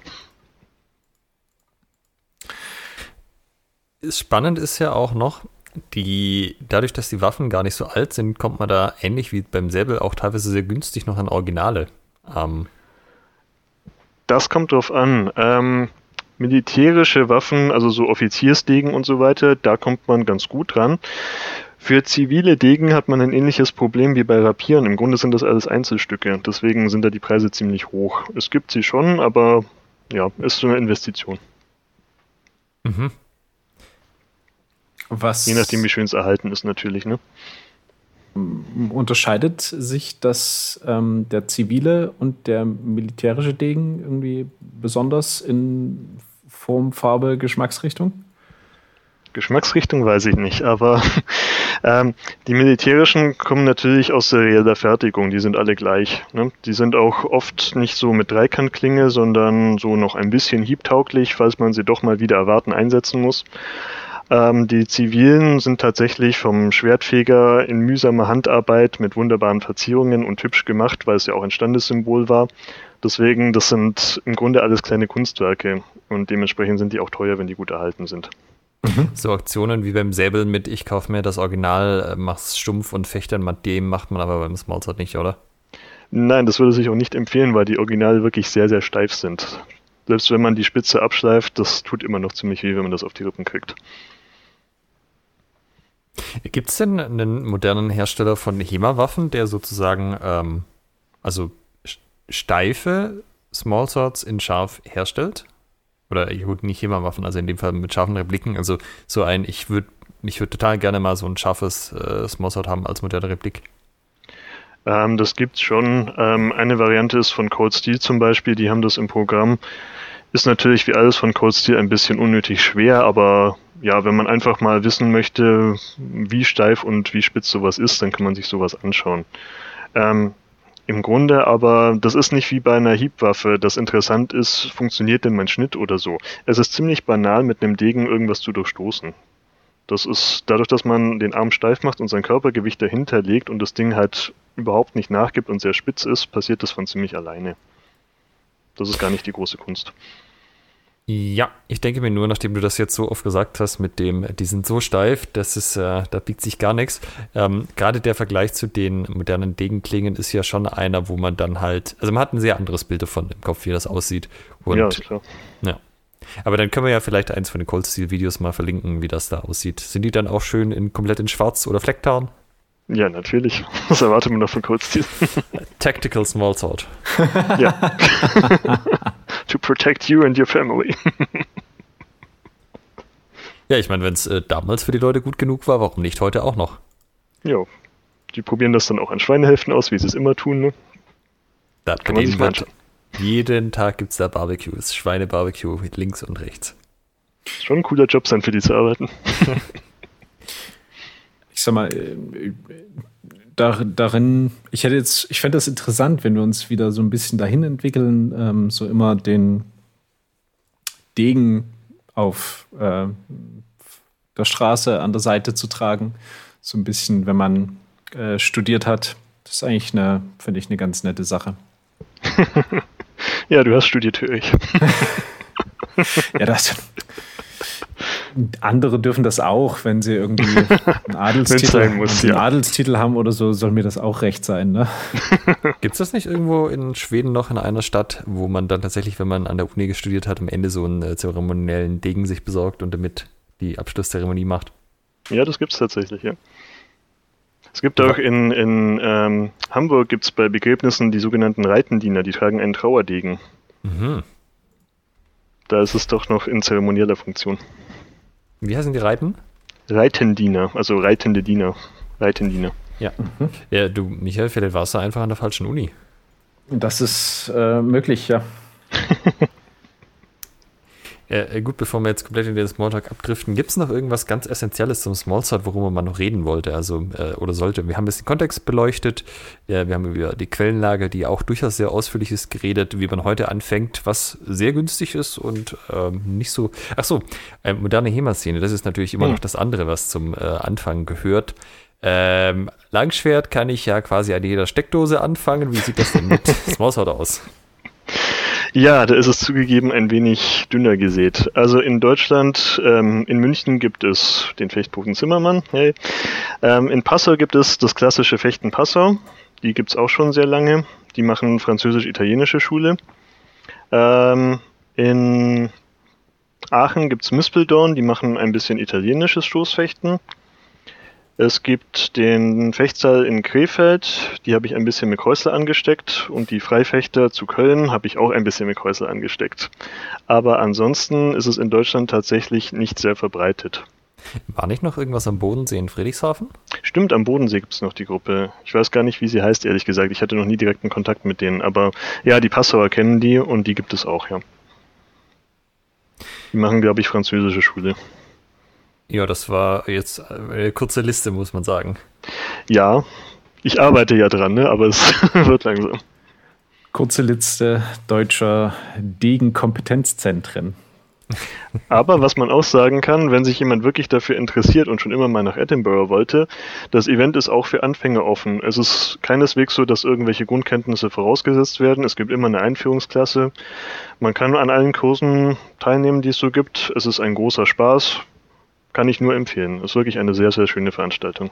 Mhm. Was es auch gibt, ist in, Moment, das muss ich noch erwähnen, in Passau gibt es ab und zu die Duelltage. Das richten mhm. die vom klassischen Fechten aus. Da werden dann immer Duelle fingiert. Das ist sehr schön. Da kriegt man dann zwei Sekundanten, die einem die Waffe und die Fechtmaske anreichen und die man fragen kann, ob man getroffen wurde, weil man muss selber sagen, ob man getroffen wurde oder nicht. Und es wird dann auf entweder einen Körper- oder Kopftreffer oder drei Treffer an den Extremitäten gefochten, was zuerst passiert. Und ja, es ist dann, hat dann so ein bisschen Duellcharakter, dass man sich vorher grüßt, dass die Sekundanten die Regeln für einen ausmachen und dann daneben stehen und es einen Unparteiischen gibt. Das ist eine sehr schöne Veranstaltung. Ähm, was ist denn dein Eindruck? Ist das Smallsword irgendwas? Wächst das in der HEMA-Szene? Bleibt das so, wie es ist? Äh, kommt, hat es irgendwann die große Smallsword-Renaissance oder ist das halt immer so ein bisschen so ein Randthema im HEMA? Weil man kann ja auch Sportdegen fechten. Es ist natürlich momentan ein Randthema, aber ich denke, dass das Interesse tatsächlich ein bisschen zugenommen hat in letzter Zeit. Ähm, das kann man auch am Smallsword Symposium sehen. Das ist sehr, sehr gewachsen. Das ist ja, hat sich verdoppelt doch in letzter Zeit an der Teilnehmerzahl. Wie viele hat es? Das hatte, ich glaube, 50 Leute das letzte Mal, was für so ein Randthema ziemlich gut ist. Mhm. Und das äh, Smallsword Symposium geht über dann ein Wochenende? Genau, das ist ein Wochenende normalerweise. Mhm. Ja, Edinburgh war ich noch nie, soll eine schöne Stadt sein, vielleicht irgendwann mal. Auf jeden Fall sehenswert. Ja. Ähm, zum Schluss, wie du hast jetzt auch ein paar Veröffentlichungen. Magst du da noch mal ähm, einen kurzen Überblick geben, wie man dich denn auch ähm, unterstützen kann damit? ja, ich habe bis jetzt ähm, zwei Bücher zum Stoßfechten für übersetzt. Ähm, das ist, sind beides, na, es sind nicht beides Ruhs, aber beides aus der Linie von Ruh. Das eine ist äh, von 1808 der Dr. Wu, der war Professor der Mathematik. Das ist eine Quelle, wo man ähm, keine groß exotischen Aktionen hat, aber alle Grundlagen der Kreuzlerschen Schule auf engem Raum. Das ist ganz gut, wenn man mal die reine Theorie quasi sehen möchte. Und was ich noch übersetzt habe in dem Kontext ist August Fehn. Der hat ein Kapitel zum Stoßfechten, der hat äh, ein Hiebfechten auch mit dem Haurapier, mit dem Säbel, der hat das Bajonett, der hat den Pallasch. Also lohnt sich auf jeden Fall da mal reinzuschauen. Ja, die Links packt man natürlich in die Show Notes. Vielen Dank. Gut, dann sind wir für die heutige Folge am Ende. Hatten einen äußerst interessanten Einblick. Ähm, es hat sich jetzt hier noch ein bisschen aufgebläht, nicht nur sozusagen Small Sword bzw. Hofdegen, Degen, unzählige Bezeichnungen für diese Waffe. ähm, sondern auch einen sehr, sehr interessanten Einblick in das Duellwesen. Also ja, das war sogar noch der Schlenker rüber zum Sportfechten und da wieder die Entwicklung ein bisschen beleuchtet, diesmal ja. aus der Stoßfechtecke. Ja. Und sogar ein bisschen zum akademischen Fechten. Also das war so ein, ein Rundumschlag, der äh, ab dem 17. Jahrhundert, könnte man sagen. Also so ein bisschen, mein Highlight war heute wirklich in der Tat so ein bisschen die, die Duellgeschichte. Das fand ich sehr unterhaltsam. Ihr, liebe Hörerinnen und Hörer, könnt uns ja schreiben, am besten unter diese Folge, wenn ihr sie bei, ähm, wenn wir die Ankündigung machen, bei Facebook zum Beispiel, in die Kommentare, was euch an dieser Folge am besten gefallen hat. Und ähm, ansonsten bleibt mir noch, mich äh, ganz, ganz herzlich bei Tobias zu bedanken. Vielen Dank, dass du heute dabei warst. Es war mir eine Freude. Ähm, dein Wissen mit uns geteilt hast. Und ja, wie immer, danke Alex, danke euch fürs Zuhören und macht's gut. Tschüss. Ciao. Tschüss.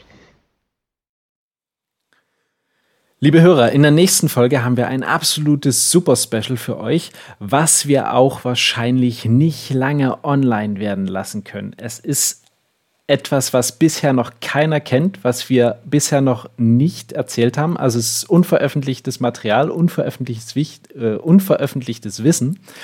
Und ihr werdet nie wieder die gleichen Fehler machen. Ne? Also Thema wird sein, vermeidet folgende zehn Anfängerfehler. Wir sagen euch, eure Gegner werden diese Tipps hassen. Ihr werdet im Wettkampf nicht nur gewinnen, ihr werdet abräumen damit. Ihr werdet schnellere Fortschritte im Training machen und das wird absolut der Obermega-Hammer. Ihr müsst direkt am Freitag gleich reinhören. Seid gespannt.